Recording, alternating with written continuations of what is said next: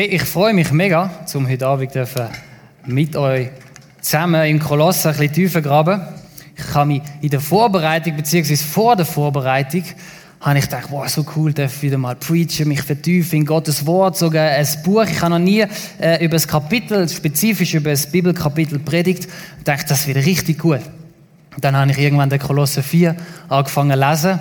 Und dann habe ich gemerkt, also der ist voll von Grüßen von Paulus an irgendwelche Leute, wo ich nicht kenne, wo du nicht kennst, wo auch nicht so relevant sind jetzt in dem Kapitel. Und das hat mich ein bisschen enttäuscht. Ich habe gedacht, ähm, es gibt sicher kein Kapitel in der Bibel, wo mehr Grüße drin vorkommen. Wieso verwünsche ich genau das zum Preachen? Ich habe aber gemerkt, das stimmt gar nicht, sondern im Römer kommen noch mehr Grüße drin vor. Nämlich 19. 19 Verse sind im Römer, ähm, sind im Römer nur über Grüß. Und bei Grüß geht es sehr fest um Leute. Und ich fände es mega cool, wenn ich die Leute noch ein bisschen mehr sehe, würde, wenn noch ein bisschen Saallicht kommt, dann sehe ich nämlich, wenn ich noch nicht begrüßt habe und kann dem nachher noch Hallo sagen, jetzt heutzutage auch nicht mehr mit Füßli, sondern halt mit Konnichiwa. Also es geht, im Koloss, es geht heute um den Kolosse 4 und nur um die ersten fünf Verse. Ähm, das ist eigentlich gut, weil mir fällt es immer schwer, mich zu reduzieren auf Inhalt. Und darum hat mir das, das Kapitel eigentlich abgenommen. Und wir steigen gerade ein mit dem allerersten Vers. In dem heißt es nämlich, seid ausdauernd im Gebet und wacht darin mit Danksagung. Der Vers haben wir coolerweise heute gerade auch bei der Leitersitzung zum Start noch gehabt. Und ich merke, der ist, glaube ich, wirklich entscheidend. Und darum wird so ein Drittel von der Preach auch einfach nur um den Vers gehen. Da heißt es am Anfang, seid ausdauernd. Ausdauernd im Gebet. In anderen Übersetzungen heißt es, löhnt nicht nah, bliebet standhaft im Gebet. Sind konstant, immer, immer wieder. Haltet fest daran. Und dann habe ich mich so gefragt, es ist ja immer gut, sich ein bisschen kritische Fragen zu stellen bei so, beim Lesen von der Bibel. Wieso müssen wir denn so viel beten? Wieso sollte unser Gebet etwas bewirken? Wieso macht Gott nicht von selber all die guten Sachen, die er tun kann, ohne dass ich bete? Wieso sollte mein Gebet einen Unterschied machen? In dieser Welt, in meinem Leben, in der geistlichen Welt? Wieso muss ich beten?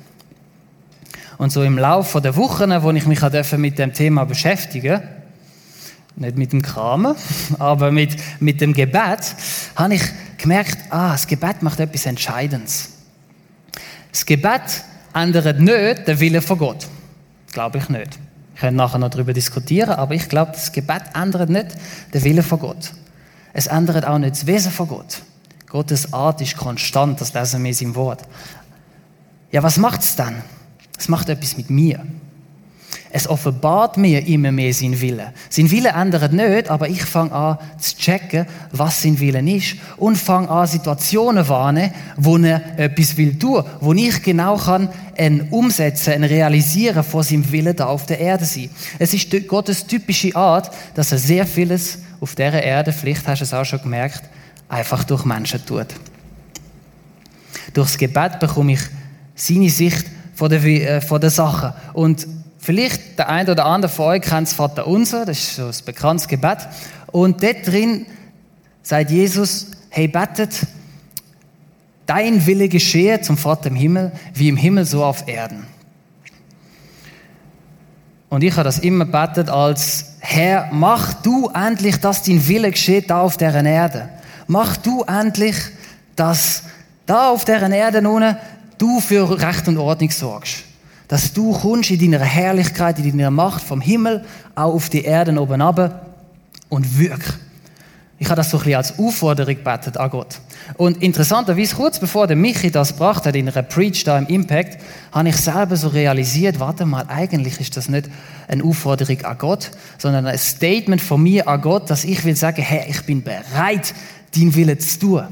Schul mich, Gib mir deinen Geist, gib mir deinen Blick auf die Sachen, auf meine Umstände, dass ich deinen Willen tun Fang das mal an, proklamieren, wenn du das nächste Mal als Vater unser bettest, dass du sagst, Gott, ich bin ready.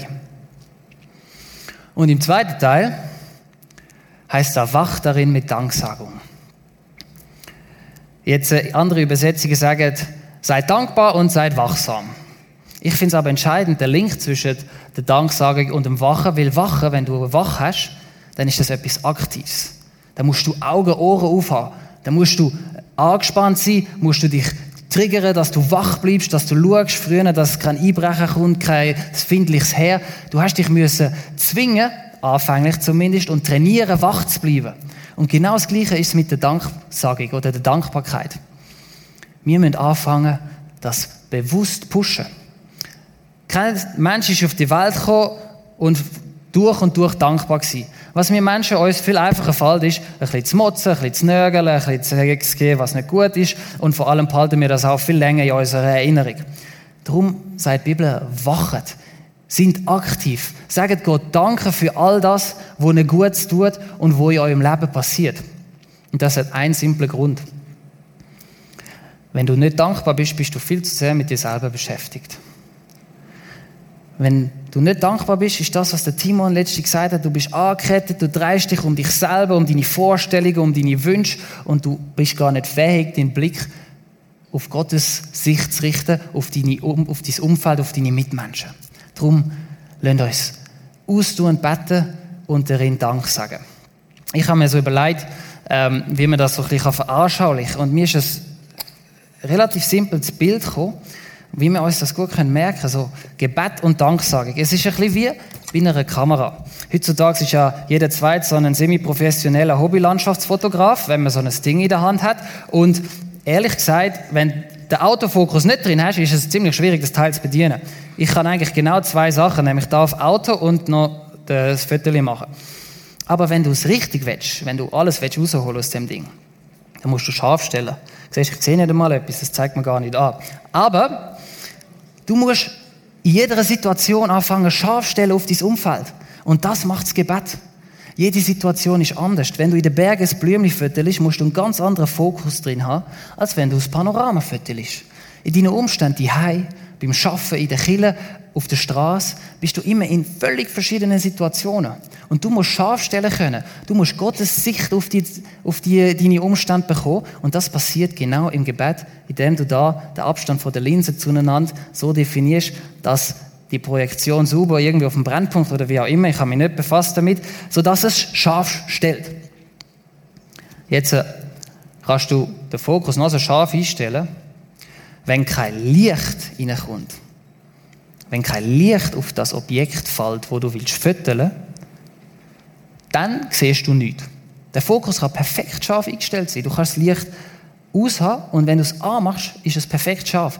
Und das macht Danksagung. Oder auch die Blende, wie viel Licht du auf die Linse ähm, lässt.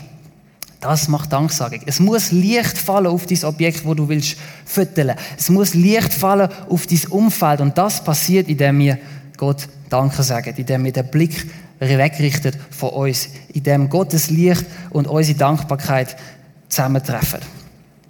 Das Gebet, das scharf stellt, uns ausrichtet auf Gottes Wille und Dankbarkeit, wo Licht bringt.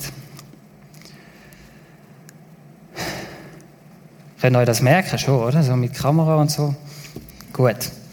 Jetzt äh, beantwortet das ein Teil von der Frage. Aber ein anderer Teil, was denn das Gebet für einen Unterschied macht in meinem Umfeld. Nicht in mir, nicht in meiner Wahrnehmung, sondern tut das Gebet dann auch andere Menschen verändern. Tut den Gott auch aktiv wirken durch mein Gebet. Das können wir am einfachsten veranschaulichen mit einem kleinen Theater, wo es genau um die Wirkung von ganz irdischen Wort geht. Gar nicht himmlisch, sondern einfach irdische Wort.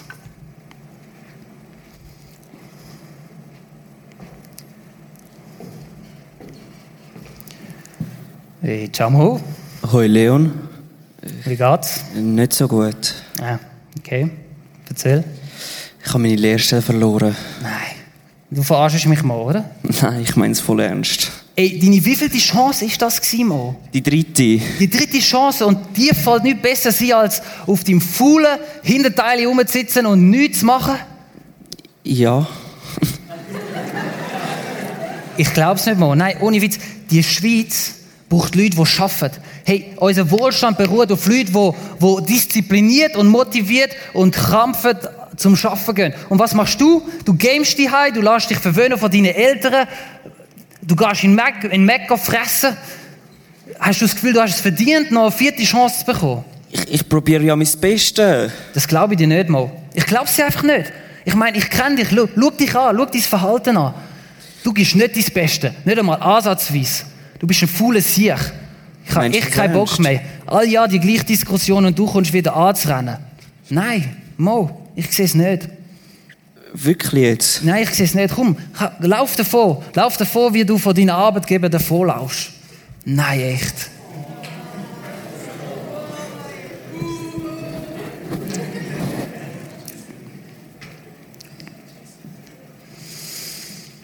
Ey, ciao Mo. Eh? Hoi.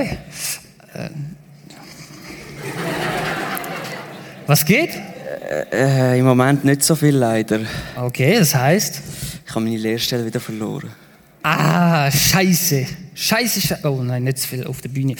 Blöd. Blöd mal. Das ist schade. Ja, Wie, geht, wie geht's dir jetzt da drin? Bist du im Loch? ja, schon, also, ich sehe nicht weiter. Ich weiß nicht, was ich machen soll. Ja. Manchmal siehst du wie nicht weiter, wenn du in so einer Situation steckst. Aber Mo, weißt du, was ich sehe? Was? Ich sehe einen jungen Mann mit Talent und mit Potenzial. Wo? Ja. Gerade vor meiner Nase, Mo. Du! Ich? Du! Du, Ich? Bist, du bist geschaffen von Gott mit einzigartigen Fähigkeiten, die niemand sonst hat. Meinst du das Ich ernst? meine das total ernst. Und weißt du, was ich noch ernst meine? Gott hat einen guten Plan für dein Leben, Mo. So einen richtig guten? Ein richtig, richtig, richtig guter Plan. Wirklich? Wirklich. Und weißt du, was noch ist? Gott ist ein Gott von der Hoffnung Von der Hoffnung? und von der Zuversicht. Von der Zuversicht? Und er vergisst dich nicht. Mich? Nein, er ist dein Retter. Mein Retter? Halleluja! Halleluja!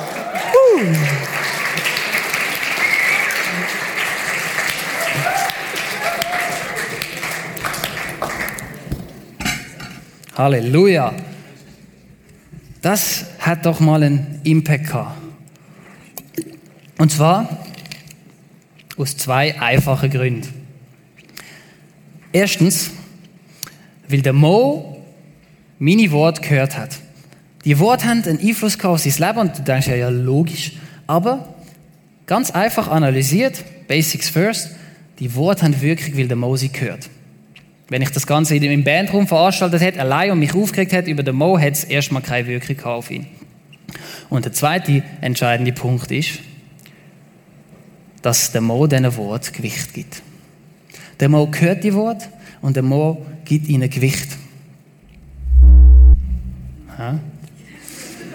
Und darum haben unsere Gebete auch einen Einfluss. Erstens, weil wir keinen schwerhörigen Gott haben und zweitens, weil wir keinen arroganten Gott haben. Weil Gott deine Gebet hört und sie als wichtig erachtet. Weil Gott sagt, hey, schau mal, ich höre, was du bettest und ich nehme mir das zu Herz, ich bewege das in meinem Herz. Ich will schauen, hey, was ist denn möglich? Und das äh, denke ich mir nicht gerade so aus, weil das ja gut tönt, sondern das lesen wir reihum in der Bibel. Gott wo mit dem Mose diskutiert und wo der Mose mit Gott ringt ums Volk Israel und, das Handeln von Gott maßgeblich beeinflusst. Der Daniel, wo betet. Und Gott sofort einen Engel schickt, um ihn zu unterstützen. Jesus selber fordert seine Jünger raus zum Betten. Weil Jesus selber weiß, wie entscheidend und wichtig das Gebet ist. Und weil der Vater im Himmel, wer kann denn der Vater besser als Jesus selber? Und wenn Jesus selber seine Jünger, bevor er ans Kreuzmund geht, sagt, hey, bettet, hört nicht auf, wachet, oder? Und sie pennen ein. Ich will nicht sagen, dass wir nicht einpennen, aber wachet, bettet. Wenn Jesus selber das sagt in seinen schwierigsten Stunden, dann wird dort etwas dahinter sein. Im Jakobus 5, Vers 16 heißt zudem, viel vermag das Gebet eines Gerechten oder eines Menschen, der nach Gottes Willen lebt, zu vollbringen. Du bist gerecht durch das, was Jesus am Kreuz tat. Das heißt, dieses Gebet vermag viel. Wie viel, das darfst du herausfinden. Gott ist auch der Vater. Der Vater, der doch das Wort von seinen Söhnen und doch Töchtern Gewicht gibt, wo doch ihre Sehnsucht hören, wo doch will auf ihre Bitten eingehen. Und in Matthäus 7, Vers 9 heißt es Wenn nun ihr, die ihr böse seid, euren Kindern gute Gaben zu geben versteht, wie viel mehr wird euer Vater im Himmel denen Gutes geben, die ihn bitten. Gebet verändert nicht Gottes Wesen. Gebet verändert nicht Gottes Wille. Aber Gebet verändert Gottes Wirken.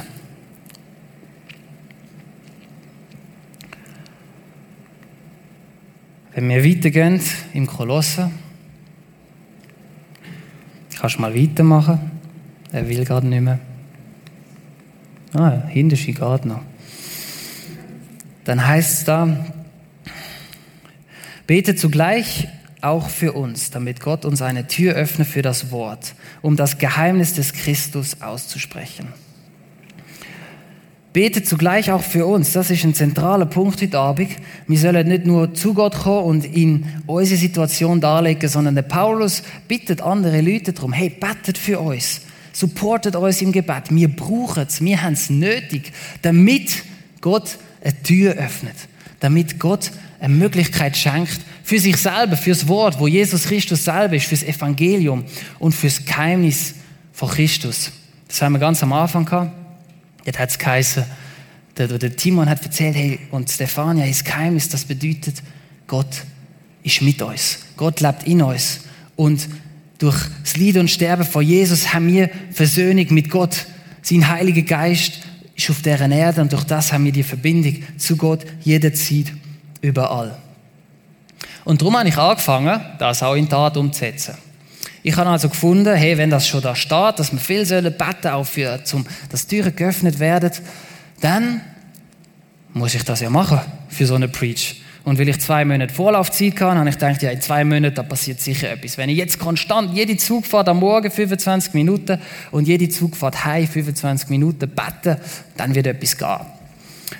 Habe ich es geschafft? Nicht einmal ansatzweise. Ich habe es geschafft, in den letzten fünf Minuten auf so einem kleinen Trämli, wo ich bin, dann meistens noch zu beten. Zu beten, Gott öffne so eine Tür. Jetzt bei der neuen Arbeitsstelle, schenk so Möglichkeiten. Und auch noch für andere betet. Fünf Minuten am Morgen und wenn es gut kommt, noch mal zwei Minuten auf der Heimfahrt.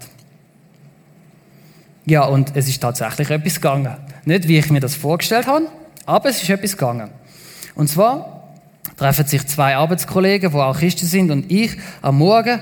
Die haben sich früher am 7. getroffen. Ich habe es jetzt geschafft, aufzuhandeln auf halb acht. Wir treffen uns zum Betten. Und dann beten wir fürs Geschäft und sagen Gott Danke. Und dann bin ich voller Freude nach dem Gebet. Wir sind im Perkli gehockt, die anderen sind schon zurück zum Schaffen und ähm, ich bin noch zum Bäcker, weil ich noch Hunger hatte, weil es ja recht früh am Morgen war. Und dann sehe ich so das Jesus-Plakat, die, die, die gelbe Schrift auf blauem Grund. Ich bin sicher, ihr habt die auch schon gesehen. Und dort heißt es, dort, dort ist gestanden, ich bin mit dir. Bam. Das Geheimnis Christi. Er ist mit uns, ist dort gestanden. Und ich voller Freude, also Zitat, Jesus Christus ist noch so unten dran gestanden. Und ich voller Freude das gefüttert und in Gebetschat gestellt mit den zwei Arbeitskollegen. Und drunter mit der Unterschrift, wie ich die Plakat liebe. Voll ernst gemeint.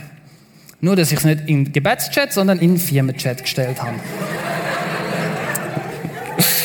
ja, ähm, glücklicherweise in einer App, wo man keine Nachrichten kann löschen kann. Also habe ich die Nachricht probiert. Also du kannst sie löschen, aber nur du siehst sie nachher nicht mehr. Habe ich sie gelöscht, habe einem Kollegen angerufen, mit dem ich gerade gebetet habe, hey, ich habe, ich habe aus Versehen im falschen Chat teilt, ist das Foto noch drin? Schaut er so in den Chat, fängt an zu lachen, ja. so gut, Leon. Ich wünsche dir gute Gespräche heute. Ja, Gespräche sind dann auch gekommen. Der eine hat angerufen wegen etwas anderem, aber das Erste, was er sagt, na, du kleiner Missionar. Und äh, der Chef hat gemeint, ich meine das total sarkastisch der hat mir noch geschrieben, hey, das geht doch nicht, dass du das so teilst und was hast du denn gegen die Plakate und alles? Und dann habe ich, dann habe ich dem, bin ich, habe ich beim Chef antraben und habe ihm gesagt, ähm, schau mal, ich habe das im Fall, ich habe das im Fall eigentlich ernst gemeint. Dann hat er das gar nicht zuerst geschnallt, der ist total perplex gewesen. Der hat wirklich, der, ich hatte ihm zweimal müssen erklären, bis er verstanden hat, dass das nicht sarkastisch war. Seitdem, wir haben es immer noch gut, aber, ähm, Genau, es sind dann es sind ein paar Gespräche daraus entstanden. Und ich habe gemerkt, okay, Gottes Weg sind andere als meine. Aber er hat die Türen geöffnet. Also Vollgas. Und zwar haargenau auch noch zum Geheimnis Christi aussprechen. Dann habe ich gedacht, ah, so gut. Danke, Herr. Es ist, also, es ist wirklich gut gewesen. Am Anfang am Morgen habe ich gedacht, oh weia. Und dann ist es aber, ähm, Gott schaut dann schon auch, dass, dass es irgendwie noch aufgeht und man nicht sofort entlassen wird. Im Vers 4 heißt es dann aber, oder heißt es weiter, damit ich es so offenbar mache, wie ich es reden soll. Offenbar, das heißt strahlend vor aller Augen sichtbar. Also so wie die Skiwerfer. Wenn ich noch ein bisschen mehr Licht im Saal kann dann sehe ich die Leute noch besser. Offenbar, Vollgas, Skiwerfer, bam. Das Evangelium, wo eine gute Nachricht ist. Das Evangelium, wo Leuchtkraft hat, wo Power hat, wo eine gute Message ist. Hey, das Geheimnis Christi ist kein dunkles Geheimnis. Das Geheimnis Christi ist eine Nachricht, so wie ich es am Morgen erzählt habe, eine Nachricht von der Hoffnung und von der Freude. Eine Nachricht, wo Impact kann haben auf Leute, und zwar etwas Positives, wo Licht ins Dunkle kann bringen.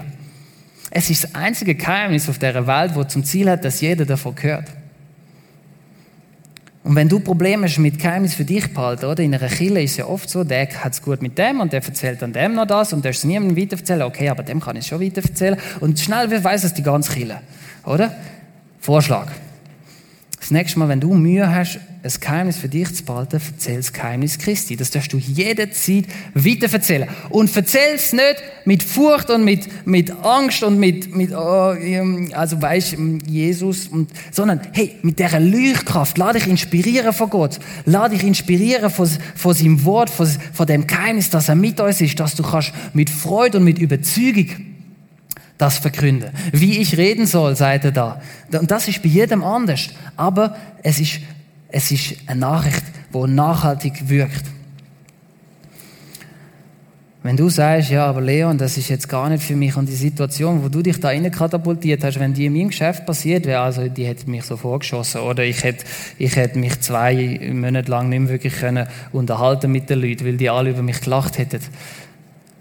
Darum hat es Gott nie passieren lassen, oder? Die Leute bei uns, die sind, sind locker drauf. Bei dir sieht es anders aus, oder? Kamera, anderes Umfeld, anderes Scharfstellen.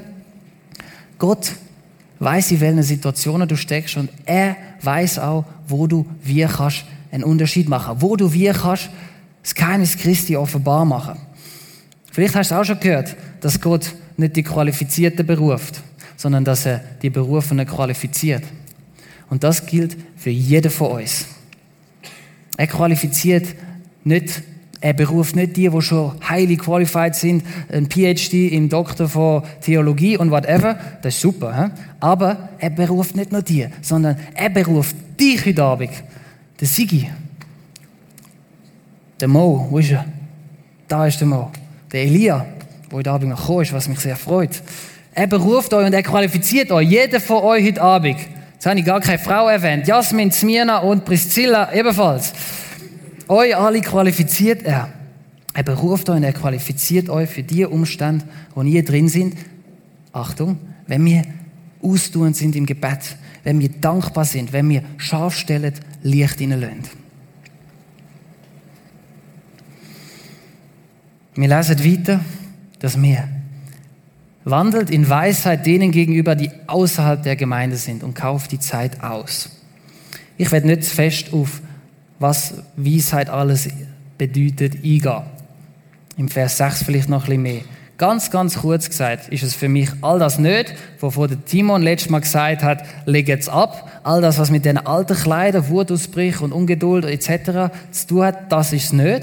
Sondern das Fundament von Weisheit legt meiner Meinung nach die Früchte vom Heiligen Geist wo im Galater 6, 22 erwähnt werden, unter anderem Freundlichkeit, Liebe, Selbstbeherrschung. Das leitet so die Basics. Und was oben drauf kommt, das sehen wir noch im Vers 6. Entscheidend ist da, dass der Paulus sagt, diesen Leuten gegenüber, die außerhalb der Gemeinde sind. Natürlich sollen wir auch innerhalb der Gemeinde so miteinander umgehen. Bei meiner Kleingruppe habe ich einmal das Gefühl, sie nehmen den Vers wortwörtlich und schließen alles andere diesbezüglich aus. Aber natürlich auch untereinander. Wieso schreibt der Paulus aber explizit außerhalb, also der Gemeinde, das ist ergänzt. Ähm, wieso betont er das? Ich glaube aus zwei Gründen. Das erste ist, der Paulus sagt damit, behalt deine Kontakt zu den Menschen, die nicht zur Kirche gehören oder die nicht an Jesus Christus glauben. Behalt den Kontakt, bleib mit denen in Kontakt, pfleg auch die Freundschaften. Und das Zweite, du als Christ bist mit deinem Leben, mit deinen Worten mit deinen Taten ein Zeugnis, ganz automatisch für Gott, für die Menschen. Du bist ein Zeugnis vor Gott, für Gott, wo die Menschen anfangen, dein Verhalten auf den Gott, an den du glaubst, zu projizieren. Also nochmal, die Menschen sehen dich, dein Handeln und dein Tun und tun das automatisch, wenn sie wissen, ah, du bist Christ, tun sie das automatisch auf den Gott projizieren, weil sie kennen Gott ja nicht. Sie können ja nicht vergleichen, ist Gott wirklich so? Also nehmen sie dich, wo du ja behauptest, zu ihm zu gehören, und tun deine Taten, deine Worte auf Gott projizieren. Wir untereinander, wir können unterscheiden, wir, der Heilige Geist ist uns gegeben, zum unterscheiden, was kommt von Gott und was kommt nicht von Gott. Wenn ich irgendwie mal die ein bisschen Geduld oder Nerven verliere, das kommt durchaus auch mal vor, dann kann Jasmin wissen, ey, das kommt ganz sicher nicht von Gott. Sie wird deswegen nicht hässlich auf Gott sein, sondern auf mich. Sie wird mir irgendwann vergeben, aber sie kann das unterscheiden. Ein Mensch außerhalb der Gemeinde, wenn ich den anschreie und anschnauze, dann denkt er so an Gott, wo der Leon daran glaubt, an dem will ich, dem will ich sicher nichts zu tun haben. Beides ist entscheidend, unser Verhalten innerhalb der Gemeinde und außerhalb. Ab da betont der Paulus, das Verhalten gegenüber denen draussen. Und kauf die Zeit aus. Andere Übersetzung sagt, nutz die Zeit. Und jetzt könnte ein bisschen Druck kommen. Oh, oh, ich muss die ganze Zeit nutzen. Ich muss jede Situation nutzen. Ich muss ums Verrecken von Jesus schwätzen, weil wenn ich es nicht mache und es nicht nutze, die Zeit, die ich habe, dann wird ja vielleicht jemand nicht gerettet. Vielleicht wegen mir, weil ich es nicht, weil ich die Zeit nicht genutzt habe, wo ich kann auf dieser Erde, wird vielleicht, kommt er vielleicht jemand nicht in den Himmel und ich sollte ja noch und ich müsste ja noch und hu, schwierig. Und da ist spannend, wenn man äh, das griechische Wort anschaut, wo da für Zeit erwähnt worden ist. Das ist nämlich nicht Chronos, wo die kontinuierliche Zeit ist, wo einfach läuft 24 mal 7, 365 Tage im Jahr, wum, Zeitstrahl, sondern es ist Kairos. Kairos haben wir vielleicht schon gehört. Ich habe nicht gewusst, dass das ein griechisches Wort für Zeit ist oder zum es noch präzisieren. Es bedeutet so viel wie ein günstiger Moment.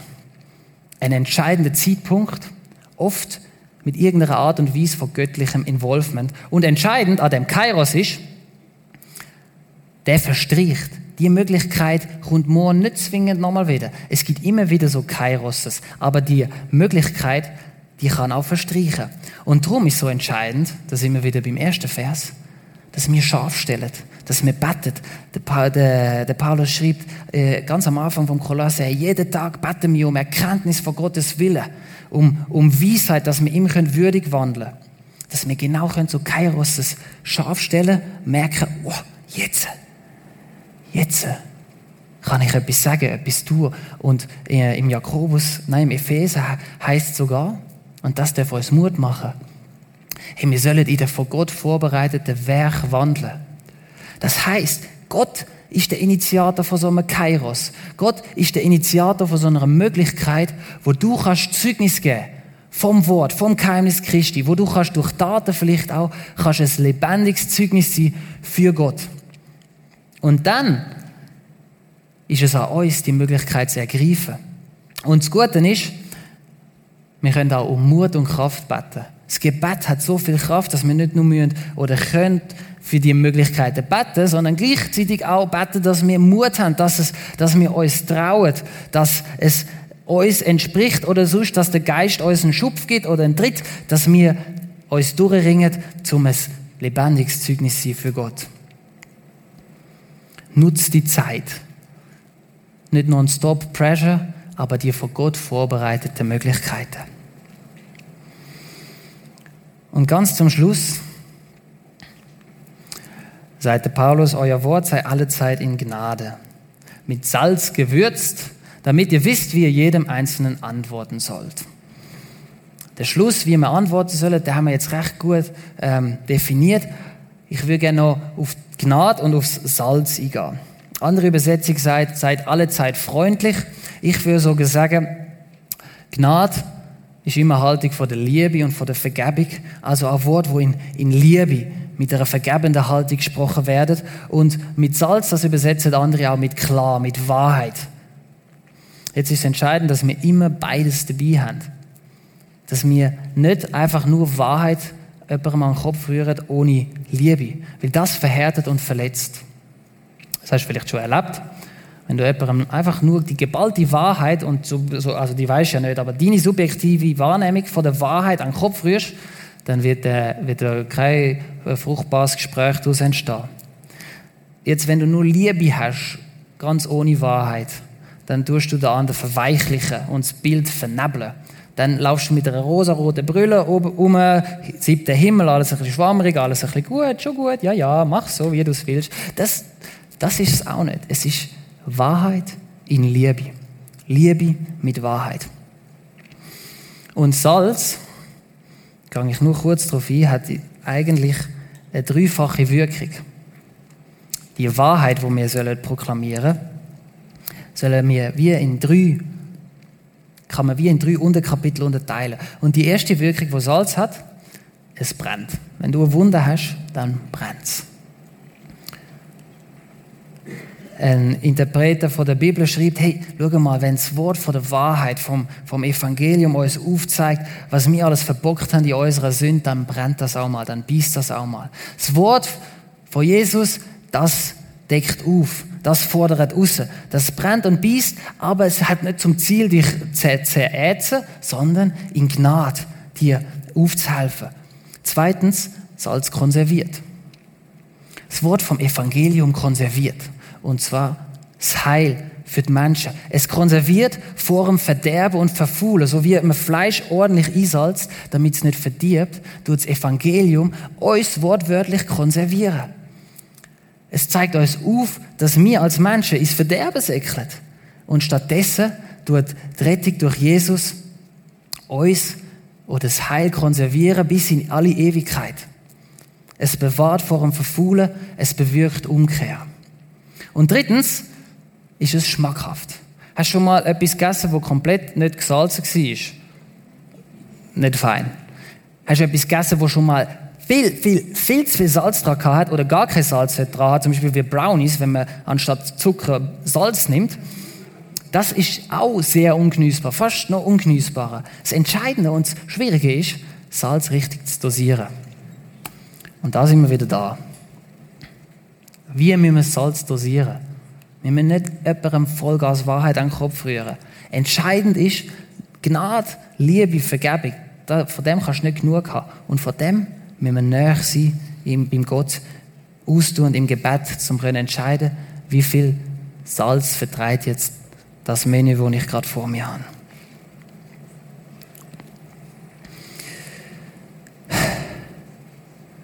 Das Gebet, das austuende Gebet und Danksagung, das hat Gewicht. Gewicht, weil es Gott gehört. Weil Gott, dein Vater im Himmel, sagt, schau mal, was du vor meinen Thron bringst, was du im Gebet vor mich bringst, das ist mir wichtig. Ich gebe dem Gewicht.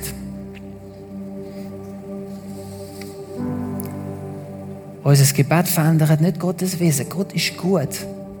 Egal was, Gott ist gut. Er hat einen guten Willen. Aber sein Wirken können wir beeinflussen, nicht manipulieren oder so sondern durch das, dass wir unsere Sehnsucht, unsere Wünsche, unsere Bitte, auch unser Lob und unsere Dankbarkeit dem guten, allmächtigen Gott bringen, verändert sich das Antlitz von dieser Erde. Little by little. In kleinen Situationen. Dort, wo du wahrnimmst, dass du kannst ein Vertreter sein von Gottes Wille, dass du sein Reich kannst auf die Erde bringen. Dort, wo Menschen geheilt werden, dort, wo Menschen berührt werden, weil du ihnen einfach sagst, Jesus liebt dich. Du bist angenommen. Du bist geliebt. Das Gebet verändert uns und das Gebet verändert das Antlitz von dieser Erde. Und ich wünsche mir, dass wir alle zusammen ein neues Feuer bekommen für das Gebet. Weil aus dem heraus kann Großes passieren. Vater im Himmel, dein Wille soll geschehen wie im Himmel, so auf Erde. Und heute Abend sind wir da und werden sagen, Herr, ich will deinen Willen tun. Schärf meinen Blick. Lass mich dankbar sein und den Blick weg von mir auf dein Reich, auf die Welt richten. Hilf mir wahrzunehmen. Wo kann ich deinen Willen tun? Und Herr, wir wollen heute Abend auch bitten für all die Menschen, die dich nicht kennen. Wir wollen um offene Türen beten, Herr. Wir wollen um so Kairos-Moment beten für jeden Einzelnen heute Abend. Im Camp, in Italien, beim Schaffen, am Wochenende, wo auch immer wir sind, Herr. Du, du, so einen Kairos vorbereiten, wo wir dürfen zuversichtlich drinstehen, weil du sie schon vorbereitet hast und weil du uns den Mut gibst. Gib uns Mut, gib uns den Geist von der Zuversicht. Du bist nicht ein Geist von der Furcht, sondern von der Zuversicht, von der Kraft, von der Besonnenheit. Fach heute Abend neues Feuer an jedem Einzelnen. Jedem Einzelnen, dass wir kommen zu dir, Vater. Und unser Herz, unsere Sehnsucht, unser Lob und unser Flehen vor dir ausschüttet. Weil du uns gehörst und du unserem Gebet Gewicht gibst. Amen.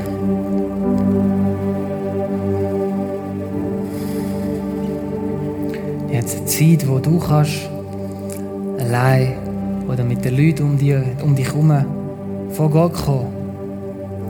Für Menschen einstehen, deine Situation vor Gott bringen, deine Sehnsucht. Ihn bitten, dass er deinen Blick kann scharf stellen dort wo du es nicht mehr siehst, dass er kann Licht reinlassen kann, dort wo es einfach zu dunkel ist, um etwas zu sehen, dass dein Herz dankbar kann werden Das Gebetsteam ist auch die hinein. Wir beten gern, wir brauchen es genauso. Wir brauchen es alle so, vor Gott zu kommen. Echt und so, wie wir sind. Wir haben jetzt zwei, drei Minuten allein miteinander hinten beim Gebetsteam. Lasst uns zusammen vor Gott kommen.